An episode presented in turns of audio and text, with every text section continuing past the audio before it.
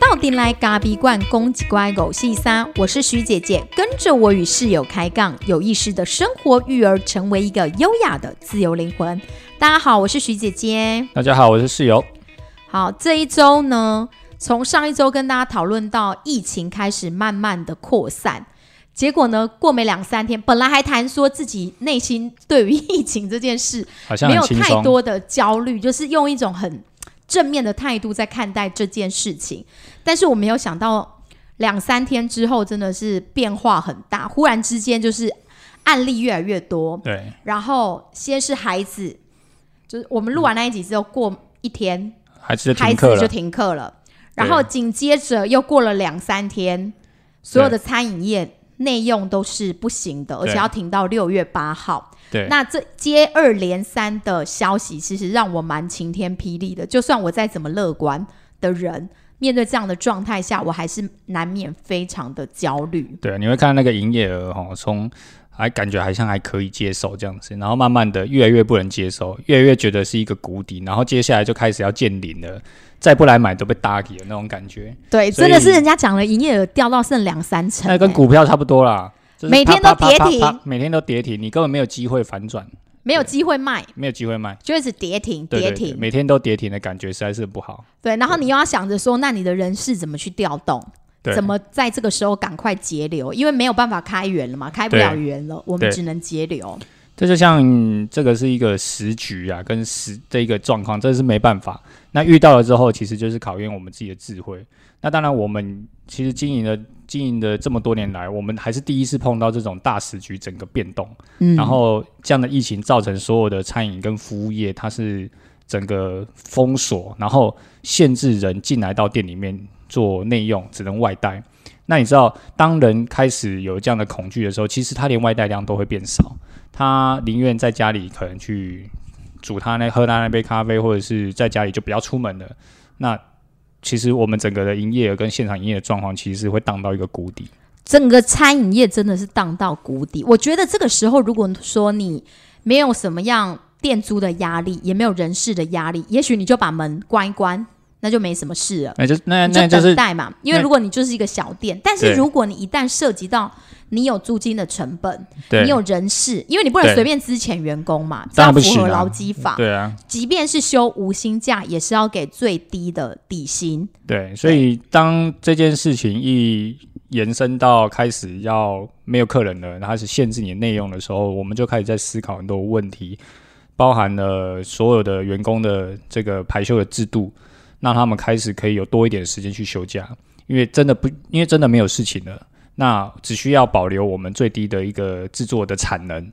那其他的人就是平常没休的假，趁现在好好的休，因为之前可能积太多假嘛，因为自己很忙，所以没得休，所以现在就好好让他们先去休息。对，然后再来第二个就是，那如果继续这样下去，我们就会开始去很惶恐啊，因为第一次遇到这样的状况，所以很惶恐说，到底我们接下来可以怎么去做？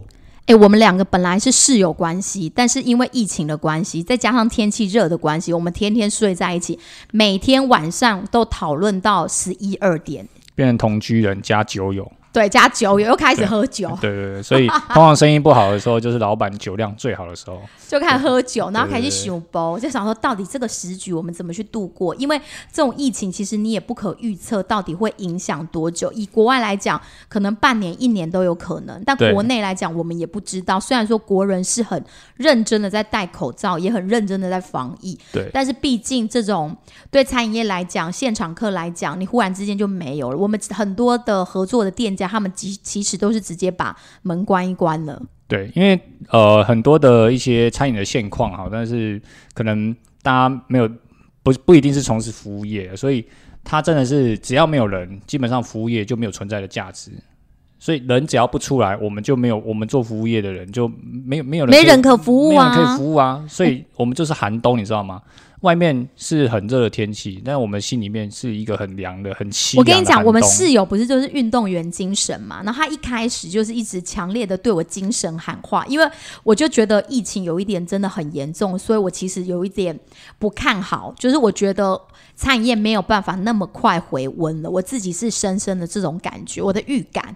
但是我的室友就一直对我精神喊话，你不要那么悲观，你赶快打起精神来，你应该做些什么事什么事。然后就这样子喊了一周之后，有我就开始他也开始转向了，不是没有我我就觉得其实这是一个逆境嘛，那我就觉得他觉得他应该要冲，再做一点什么。就是应该要去面对它，去处理它，然后他还约我要去线上直播啦，对对对叫我直播课程教学啊，然后教大家冲咖啡，在家可以冲咖啡，对不要让大家因为疫情而忘记我们，所以他就约我要来做直播。然后内心想说：你疯了吗？两个小孩挂在我们的腰边，到底要怎么去直播？而且每个人身上只要是有孩子的，孩子都挂在你的那个扣桃。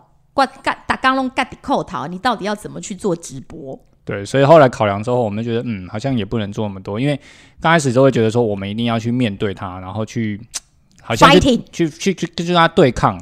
可是有时候，有时候你就想哦，这个大风一吹来，你怎么可能叫它逆向吹？它就逆向吹，它就是要吹你这个方向啊，不然怎么办？所以这所以你只能让它吹嘛。徐姐就提出一个策略，我说以柔克刚，这个时候就是以静制动。你什么都不要做你你确定以柔克刚是你说的？是昨天晚上我跟你说的好吗？我我的观点就是以静制动。对既然这个大时局呢，你也冲不破，你就不需要去冲破它，你就是把你应该做的事情给好好的做好就好了。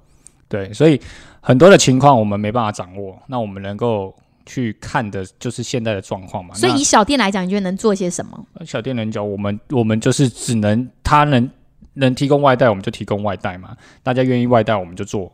然后我们有烘焙咖啡豆嘛，所以我们就是呃多卖一点我们的豆子，让让大家可以在家去做一个，因为不能出门，所以那就在家冲泡。还有一件很重要的事，清洁，那就清洁，把你平常不能清洁的角落、边边缝缝，全部都拿出来扫，把你平常很想整理的仓库，全部都拿出来把它清理完。这就是我们现在应对的策略。本来其实还想说啊，不然来帮大家做什么外带咖啡、甜点套餐，一套一套来提供大家服务。后来决定是以静制动，应该说不是以经制动啊，我觉得这这个这个这样的说法也可以。可是我觉得在面临这样的时局的时候，其实你与其你急躁的去做任何很多的决定跟决策，你倒不如好好的把你自己的所有的环节去掌控好，然后。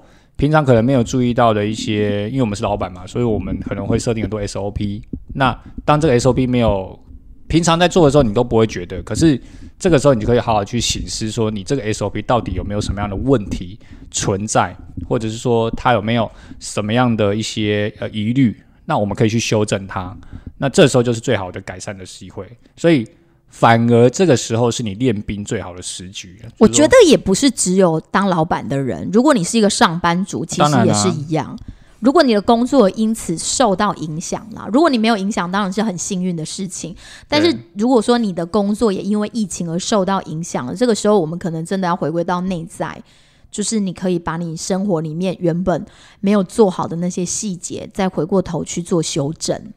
对啊，所以 maybe 危机是个转机啊。这个聊多了，我们今天到底不是在聊我们店里吗？这个要开始要讲一些我们 我们今天是要跟大家说，因为天气真的很热，那你在家里防疫哪里也去不了，这时候你在家里怎么好好的去泡一杯冰咖啡？这是因为我去我们去帮大家轻送咖啡的时候，因为在我们店在沙鹿嘛，那所以我们现在提供的服务就是清水无期沙鹿这一带。如果你购买咖啡豆，你又不想出门，我们就会帮客人送到家里去。那我在帮客人送咖啡的过程当中，有一个四宝妈，她家里真的是四个小孩，我们的阿雅，她就跟我说：“我好热哦，然后每天面对这四个小孩这么紧绷，我想要喝冰咖啡怎么冲？”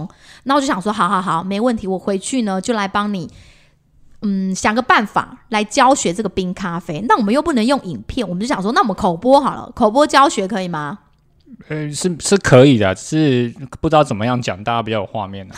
对，因为因为讲讲咖啡冲煮，然后用用这种口播的方式，好像只能讲参数，好像也不能说什么。所以如果等一下讲参数的时候，大家就记得拿纸笔哦，就是赶快抄下来。没关系我把它们放在，我把它放在那个就是每哦一集的资料那边，可以。对，然后你们就可以去看。但如果你有纸笔，你就先把纸笔拿出来。那我们就今天就把我们店里的参数就全部公开给大家，就是你在家里可以怎么冲，大解密啊，大解密，OK？没没什么大解密啊，这反正就是这种东西就是。呃，还是依据个人的口味啊。那因为我们店里在充足，我们平常在充足，我们测试出一个最 觉得最适合我们店的方式，所以我们就哎、这也没什么，就直接提供给大家。那大家可以在自己在家里去做一个充足嘛。而且宅在家里真的很无聊。其实你也可以叫小孩帮你冲咖啡，对，那好不好喝？就是反正豆子好，随便冲都好喝不。是啊，只要小孩子烘，只要小孩子冲的都好喝，好吗？就只只要小孩子好，大人就好。对啊，对，他而且喝开心我就咖啡，它开心嘛本来就会让人家心情变好。对大家都很清楚，喝咖啡心情会变好。那尤其像现在咖啡很热，喝黑咖啡又再来去运动，又有助于减肥。你在家如果无聊要做一些运动啊、肌耐力训练啊，你就先来杯黑咖啡，效果更好？那是燃脂啊，帮助燃脂啊。其实咖啡当然是有很多的一些好的物质啊，有什么好的物质？你来帮大家说说看。当然绿原酸啊，很多的有机酸啊，那这些都是很好的一些抗氧化物。那它会促进你的新陈代谢嘛？那也像比方说像咖啡因嘛，咖啡因当然大家提到咖啡因好像都很惧怕，可是不会，咖啡因其实很多是它可以促进肠胃蠕动嘛，所以你可以帮助你燃脂，所以喝完咖啡去运动，它有助于燃脂的原因就在这里啊。而且它其实那个绿原酸，就刚刚讲了抗氧化物，其实有抗病毒啊、降血压的功效。这其实在这几年很多医学报道里面都是有的。那既然防疫在家，大家就多喝喝抗氧化物，好像也蛮不错的。但太热了，所以我们一定需要冰的咖啡。来，对帮我们解析冰咖啡怎么冲。冰咖啡怎么冲啊？你问我吗？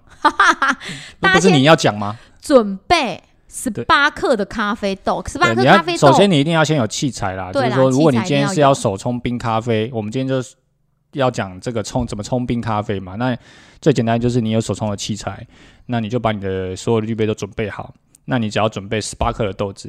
嗯。那假如说你平常呢，你的磨豆机，你这你的号码是磨，比方说四号好了。那今天要冲冰咖啡，因为我们希望可以制造出比较多丰富的风味，浓郁一点稍微浓郁一点。因为冰的有时候被稀释之后它会变淡，所以这时候我们希望它浓郁一点。这时候我们就把这个研磨度调细一格，比方说你平常磨四，那你就磨三。所以我磨六你就磨改为五啊磨五，反正磨到基隆港快哈，就是说号码越小就越细，对，每个人的都一样，对吗？号码越小越细、啊，是全世界都一样吗？全世界都一样，好吗不会有人越越 不会有人越细的是越大。但如果你是手摇磨豆机，你就是把那个间距调密一点点。对对对对，嗯所以每一个人家庭的磨豆机不一样。那你主要如果你今天要冲冰咖啡，那你就是一定要把它磨细一点点。那细一点到底多细？我们就细一格啦细就细一格吧就是磨细一号，那就可以了。那今天我们是冲煮一人份的咖啡，你就准备十八克的豆子。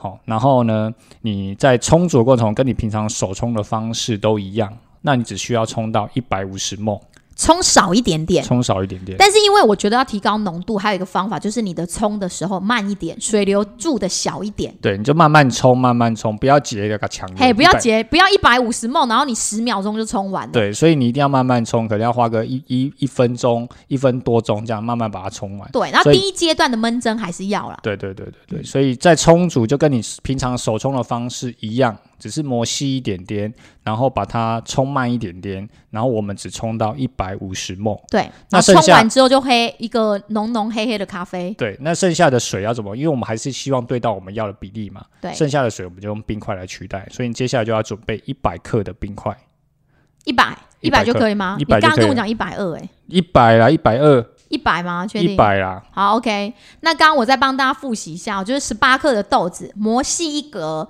然后冲慢一点，冲一百五十 ml 就好，然后再来就把你一百克的冰块给蛋进去，拉拉叫叫哎，对，然后把它搅成冰，让它那个你的壶里面开始会有冒汗，它那个表面会冒汗，就代表你这杯咖啡已经融好了。那就我们店里搅二十下，二十五，二十五啊，嗯，对，那都严格规范的，你很精准哎二。十五。好在，OK，融完之后，我们只能搅二十五下，二十五下就刚好是这杯冰咖啡它表面会出汗的时间。那我们就可以处理。而且浓淡度就蛮刚好的，对，因为那有涉及到溶水率，溶了太多呢，它可能味道上就会有一点变变化，淡。会变。因为浓度我们都抓好的，所以其实它不会变淡。但是我们希望那个风味介在这个中这个区间，给客人喝到是最欸我们这样到底有没有教学到大家？大家听完之后会不会一头雾水？呃，没没没没关系啊，反正可就是我觉得讲的很清楚、如果听不欸懂的话，再重复再听一次，OK，十八克嘛，对不对？冲一百五嘛，加一百克的冰嘛，就这样。很简单啦，真的很简单。豆子拿来就给它磨一磨，冲下去就对了，不用想那么多。对，所以其实手呃，在只要你有豆子，然后你有一些手简单的手中器材，你就其实可以做一些冲煮。那还有另外一种方式，我们就跟大家也介绍一下，就是大家现在很喜欢喝的 cold brew，就是冷萃冰咖啡嘛。嗯，那冷萃到底怎么做？其实网络上有很多种方式啊。那又要买一堆器材，其实我都有都不建议。什么都什么钱都不要花，疫情期间拜托把钱留在你自己的口袋里是最实在的。对，所以呃，你你千万不要去再去买什么冰再去冰买器材，器材啊什么冰滴器材、对啊，冰酿器材、什么冷泡器材，我觉得这些东西，除非你真的想消费了，那我不不勉强，不不阻止你嘛。好，但但今天你手边就有一个手冲壶、手冲的底壶的器材，或者是一个玻璃壶，那你也可以明确的，你也有磅秤，那这些就要够了。所以怎么泡，你只需要准备一个这个玻璃底壶，这个嗯底壶可以盛装五百沫的水的底壶，这样就可以了。随便一个玻璃瓶也可以。玻璃瓶也可以，玻璃瓶也可以，但是你要有一个重点，就是你还是要有一个滤滤的东西啊。那如果平常手冲那个滤纸拿来当然滤就好了、可以啊，但这当然是可以，没有问题。好，那赶快来教我们冰萃冰咖啡怎么做，所以呃，你要准备三十六克的豆子，就是刚才的一倍。刚才的一倍，所以三十六克的豆子，磨的研磨度跟你刚刚的呃这个冰咖啡的磨度一模一样就可以。就你平常手冲再细一点点，对手冲细你想细多少就细多少，基本上半格一格都可以，一格半也没关系，好吗？好，然后你就把它放到你的玻璃瓶或玻璃底壶里面去，然后呢，把冷水五百沫的冷水准备好，冷水还是温水？冷需要闷蒸吗？不需要都用，都不用，倒进去就好了。就倒到那个玻璃容器里面进去就好，去，对，倒进去就好，就直接把它倒进去。倒进去完之后呢，盖子盖起来。哎、我建议啦，因为你每个人冰箱不会是专用冰箱啊，所以你一定会有冰其他的东西，所以你一定要用一个保鲜膜先把它套起来，再用盖子把它盖起来，丢冰箱十二个小时之后拿出来，把它过滤完之后，你就可以喝了，就喝就可以喝了哎、就可以喝了。不论你是要用金属滤器啦、滤纸啊，都可以。对你，你就是有一个东西可以帮助你，可以把搞不好连滤茶器都可以，可以，那没有问题，就是把你渣渣滤掉就好把。渣滤掉就好。但是会有，如果你是金属滤网或者一些滤茶器，它会可能会有一些细粉啊，那你就你如果可以接受，那没有问题。因为咖啡在研磨的时候，它的研磨粒径虽然大家看起来都一样，可是它还是会细粉。所以这些东这些东西，你如果可以接受那些细粉，那没关系，你就可以用绿茶器把它直接把它过掉。那如果你觉得你很介意那个细粉，你一定要很干净很干净透彻。那你就拿滤纸，就是手冲的滤纸、滤杯，然后把它倒过去，然后让它流过去，承承接到你另外一个玻璃瓶的瓶装里面，对，然后你就可以喝了。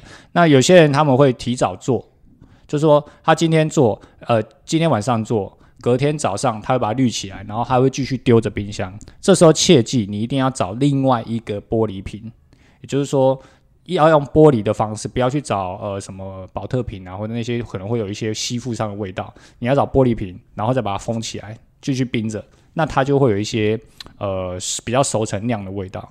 所以就是说，十二小时之后，你一定要把你的咖啡渣滤掉，不论你要不要喝，你就要把它滤掉。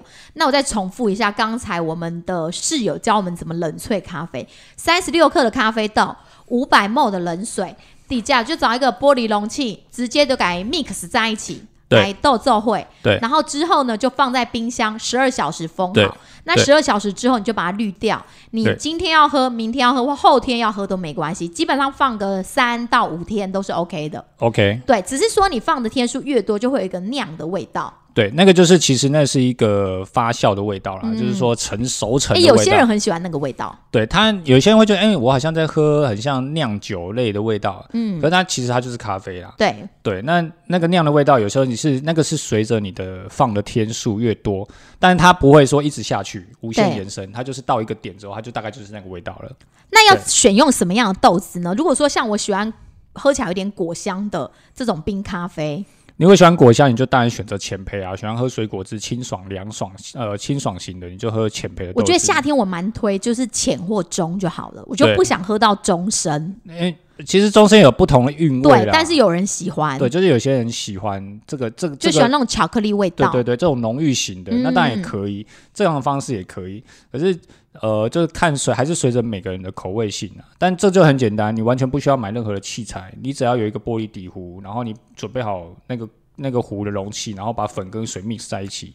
所以现在就是你家里只要有这些冲泡的工具的，你就都可以弄冰咖啡，或者是你就或者是你就是一个泡茶器，对，然后它可以足以装五百沫的水，嗯，就把它丢进去 mix 在一起。啊，如果不能五百沫也很简单啊，按比例去。往下减就好了。如果你只两百五十沫，你就用十八克嘛。对对对对对，就是。但是因为你你做了，你不会只有做一杯嘛？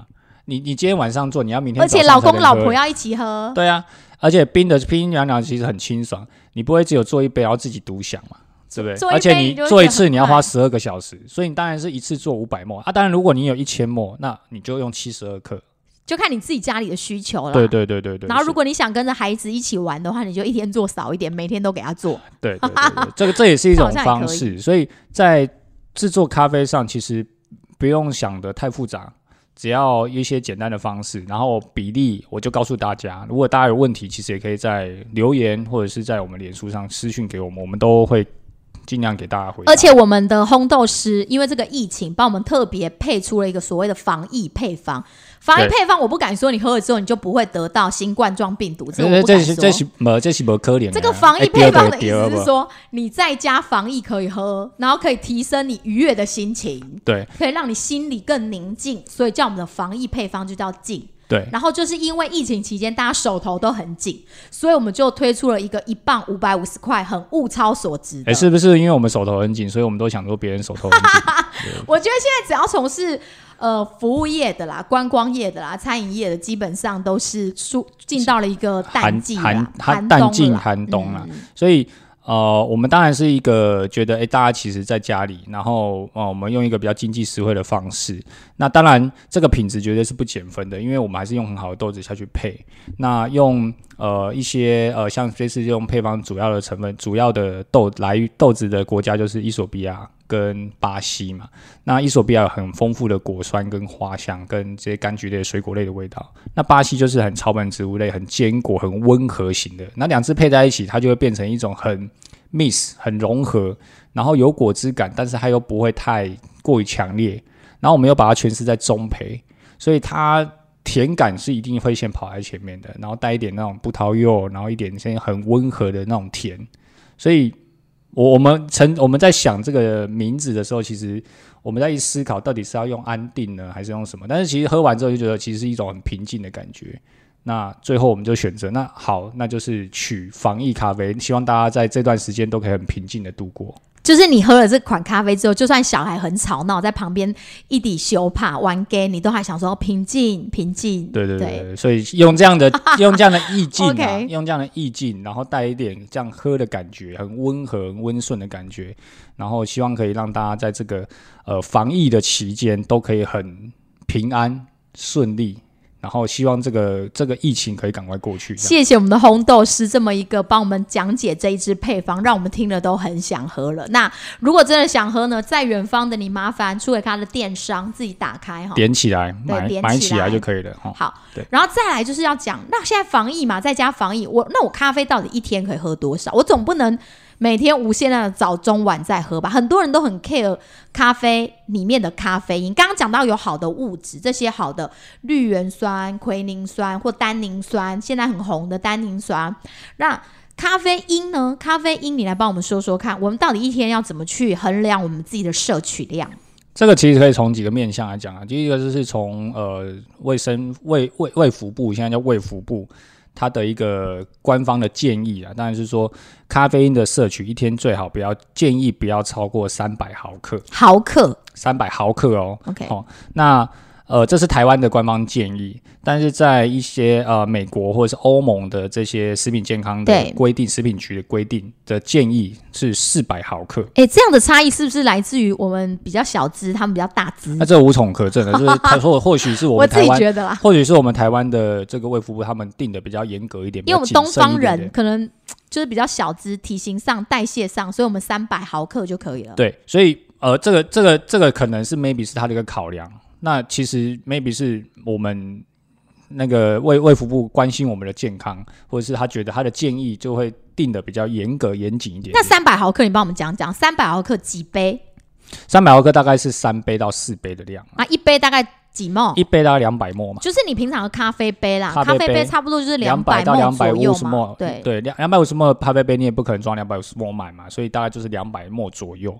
所以你两百沫左右的咖啡，你一天大概可以摄取三到四杯。三四杯没什么问对，题。这个是前提是强调它是现煮咖啡哦，即溶咖啡或者是罐装咖啡不在此限，我我对对对不讨论。即哦溶咖啡跟罐装咖啡绝对不是徐姐姐跟室友的强项，因为对我们本身是没有办法服用的。对对对，所以这这个部分我们就没有办法讨论，因为这个这个这个，因为本身没喝。过，对，因为不是没不是本身没喝过，是因为咖咖啡的数值的算法不是。哎，不我是真的本身没喝过，你有喝过吗？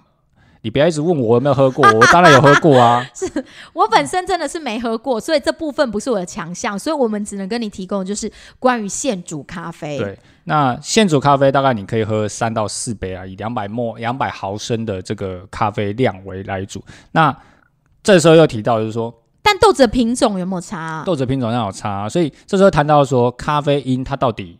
人家会说，哎，我一天，那我这样算总量，我就其实我今天喝了呃三杯了，那我会不会四杯了？那我差不多了，可以了。可是咖啡因很有趣，咖啡因是会代谢的。比方说，哎，我今天喝了，像有些人他会说，他今天喝了呃六杯了都没问题，那你就要去思考，他是同时间喝了六杯，还是说他是分段时间喝了六杯？因为他其他两个小时、两三个小时就代谢四个小时，四个小时会代谢四个小时会代谢。四个小时会代谢。OK，但是四个小时大概会代谢大概八成左右。就是，但是如果你多喝，水，是不是会代谢的更快那？当然啦、所以咖啡因在人体里面，它的残留其实它只会大概存留四个小时。那四个小时会代谢掉八成左右的咖啡因，它就会被排掉了，所以我才说，以前我喂母奶的时候，我就是在那一两餐，我就不会。不会我如果喝了咖大量喝了咖啡之后，之后的大概六到八小时，我其实就不太会补补喂孩子喝母奶啊。对，所以呃，像有些人他们是早上起床喝一杯，然后出门上班，那中午休息的时候晚中午呃下午的时候又再喝一杯，然后晚上可能要下班前或者是下班后他再喝一杯，那这样会不会超过？其实不会啊，因为他在三杯内。那有些像我们我们有一些客人，他们是从事医护的职业这种工作，他们的工作时间是非常长的，有时候他们晚上要开夜刀。那这种时间很长的时候，他们需要的量就真的是会比较大，所以他们可能是从早喝到晚五六杯。那这个时间，他们因为他们有，因为他们是医生嘛，所以他们去查这些资料。那医生就告诉我说，其实真的是他是可以，他他自己的量可以承受这么多，还是要看自己个人的量。再就是因为它会代谢，所以它不是同时间一次把四百毫克的这些量全部吸收进去，不是。然后这时候又谈到所谓人在到底多少毫克会不会咖啡因中毒？有些人提到这个字眼，那咖啡因到底咖啡因会不会中毒？中毒到底怎么样会中毒？咖啡因中毒，你知道咖啡人人如果会咖啡因中毒，代表他短时间内高强度摄取高量的咖啡因要，多大量？十公克，十公克。十公克的咖啡因哦，不是十公克的咖啡哦，十公克的咖啡因。你看哦，我们一杯咖啡里面才有才有那么可能一杯可能毫克，我们刚刚单位是毫克，现在毫变成是一千倍呢，对不对？一千吗？你数学好吗？一千倍啦，毫我克跟知道了，反正好听众。毫克跟功课是一千倍，你起嘞我。我们咖啡粉，如果说你是那个物理数理专家的话，你自己算一下啦。好了，我我觉得我应该没算错，那对面那个数字不太好。哎、如果他算错的话，你们大家可以批斗一下他，好好好我没什么意，OK，我。接受大家挑战。OK，所以假设你今天要摄取到十公克，那，你先是，你先是用注入那个那个用咖啡因是用注射的吗？不可能嘛，所以你是你用喝的要喝到十公克，其实是不太容易的。而且很多东西里面其实也是有咖啡因、当然，了，像是运动饮料嘛，蛮牛，蛮牛有没有咖啡因啊？，好，刚刚都提到哈，就是三百公克的三百毫克呃三百毫克，我想说三百毫克，台湾建议官方建议三百毫克的咖啡因嘛，嗯那大概是三到四杯的咖啡嘛，那你只要喝两罐的能量饮料。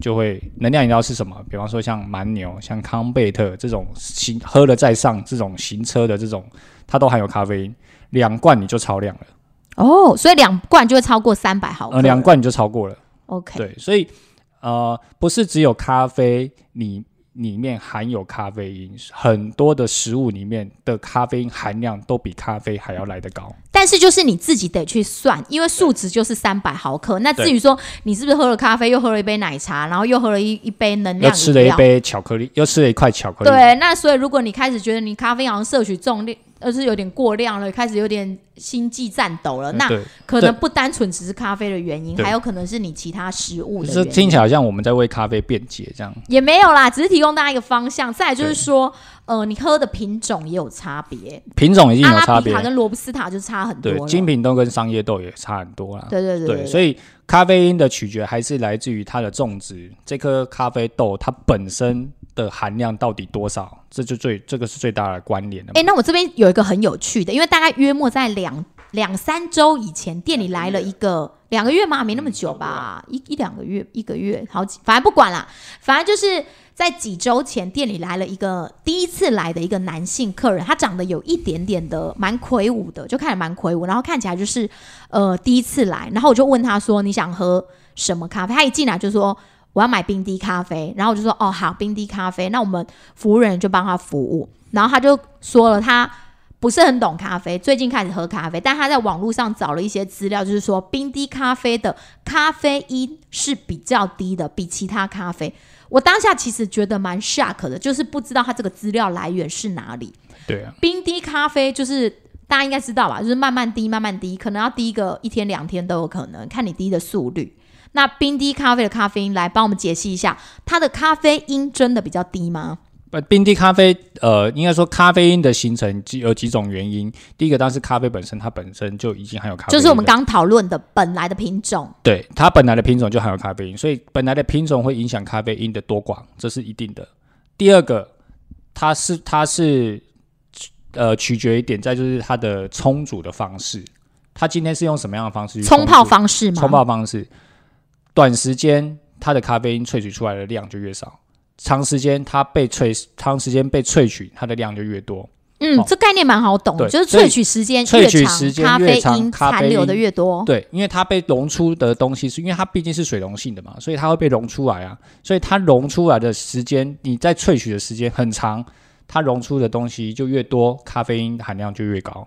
所以冰滴咖啡它的咖啡因含量绝对是高的，它不会是低的。我们如果立基点是同一只豆子的话，立基点是同一只豆子，立基点哦是同一只豆子的话，冰滴咖啡的咖啡因绝对不会低。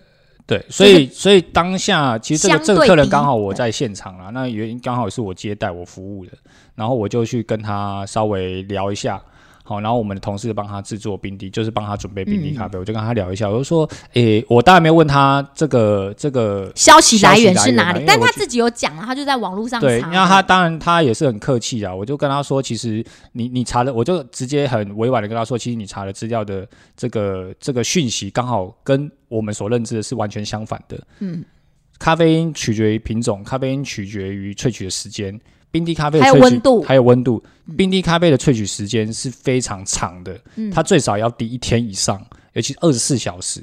那二十四小时的萃取时间，怎么可能咖啡因会低？这个而且它浓度也是高的。对，这个就是一个很不知道哪里来的一些很错误的谬论啊。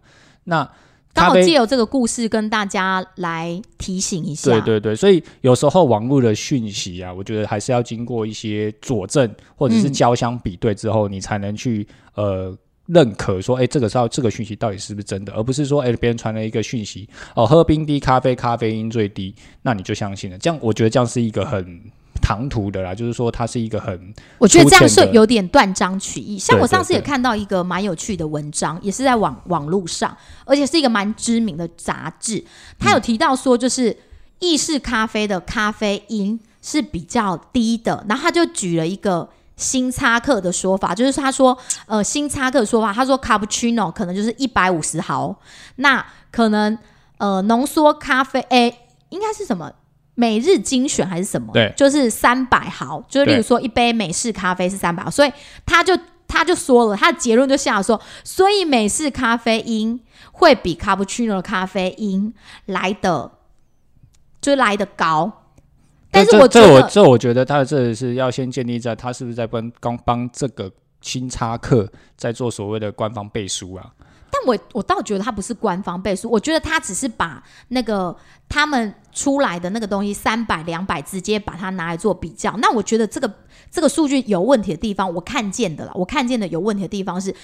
因为美式咖啡它是用两份浓缩下去做，那它的卡布奇诺是用一份，所以你的利基点是你的豆量就不同了。对，所以你的你的你给的量不一样，你怎么能够说对啊，就？不能比较啊所啊以，。所以有时候说，有时候这些东西哈，就是数据数据要看清楚利基点，对利基点是什么？这是研究的方法。对没错你你一定要站在同一个基准线嘛，你不能你两个不是你两个咖啡粉不一样，一个用两个 shot，一个用一个 shot，当然是一个 shot 的咖啡因比较低呀、对，所以有时候这就要关乎大家，说明是他说不定是想要卖他的卡布奇诺，你怎么这样给人家戳 我破没嘞？没有，对对我只是看到那个文章，我觉得蛮有意思的，因为我就会觉得说这样子的一个写法很可能造成一些谬误。对啊，所以这边就是简单帮大家解答一些可能大家在平常对于咖啡因、咖啡摄取量或萃取上可能遇到一些，呃，因为讯息太多了，可能遇到很多的问题。或者是有一些不不理解的地方，我们就是在这边帮大家去做所谓的一些同整，嗯那也帮他破除一些迷失啊。可能你可能诶，说明听完之后，你觉得啊，原来我以前认知的都是都是可能是不是那么正确的，对啊，所以呃，在这个咖啡的这一个这个这个冲煮啦，或者是咖啡因这一块，其实我们碰过非常多的一些客人，那他们都会有这样跟我们一些讨论啊。那当我们回答久了，其实大概也都知道说，大家问问遇到会有遇到什么样的问题。嗯，这倒是真的。那所以其实刚刚提到所谓咖啡因的议题，当然就是咖啡的量，你要先去看嘛，品种嘛，你要去看萃取的温度，温度越高，萃取出来就是越高。那温度比较低就比较低，再来就是萃取时间的长跟短。对，所以你用这几个利基点去看，而不是如果说你之后看到一些文章，那你就可以从这几个利基点去看，说，诶，他这个人在写这个文章的背后，他到底是在一个什么样的基准下面去写，你就会更清楚的知道说，哦，到底什么咖啡因高，什么咖啡因低。那再来还提到一点，就是我自己啊，在喝咖啡的时候，这些年来，其实我觉得有一个蛮棒的物质在里面，就是所谓的膳食纤维。有时候会大家会说粗纤维，因为我自己本身是有一点点肠胃道不是那么好，对，就是会便秘的，必 get，对，这时候就要讲很通俗的话，叫必 get。对，就是会有便秘的问题。所以我觉得咖啡因里面的膳食纤维是这几年来对我帮助蛮大的。对，因为只要喝了之后，你就会觉得蛮畅通的。它当然有一些膳食纤维啦，但是其实很多的时候它是咖啡因在作祟。咖啡因它有些人说它是一个完全不好的东西，但是咖啡因它其实很重要，就是它会刺激胃酸，刺激肠道蠕动。所以当你有蠕动，你就会觉得，诶，其实你在排便或者是你在整个消化系统上面你会比较顺的。但同时，如果你是有胃部疾病，或者是有这些比较胃酸过多的问题，当然你就要适量斟酌自己的量去使用。嗯，对，这个是在医学上面，他们都一定会有这样子的一些文章跟建议。这个是已经好几年了，都一定都这些大家都一定都有看这。几年其实咖啡就是被赋予蛮高的一个价值。对期待，对，跟以前不太一样，但是我觉得还是就是适量，而且要看每个人自己的身体状况，那去选择好品质的咖啡，其实还是最重要的。对，没错。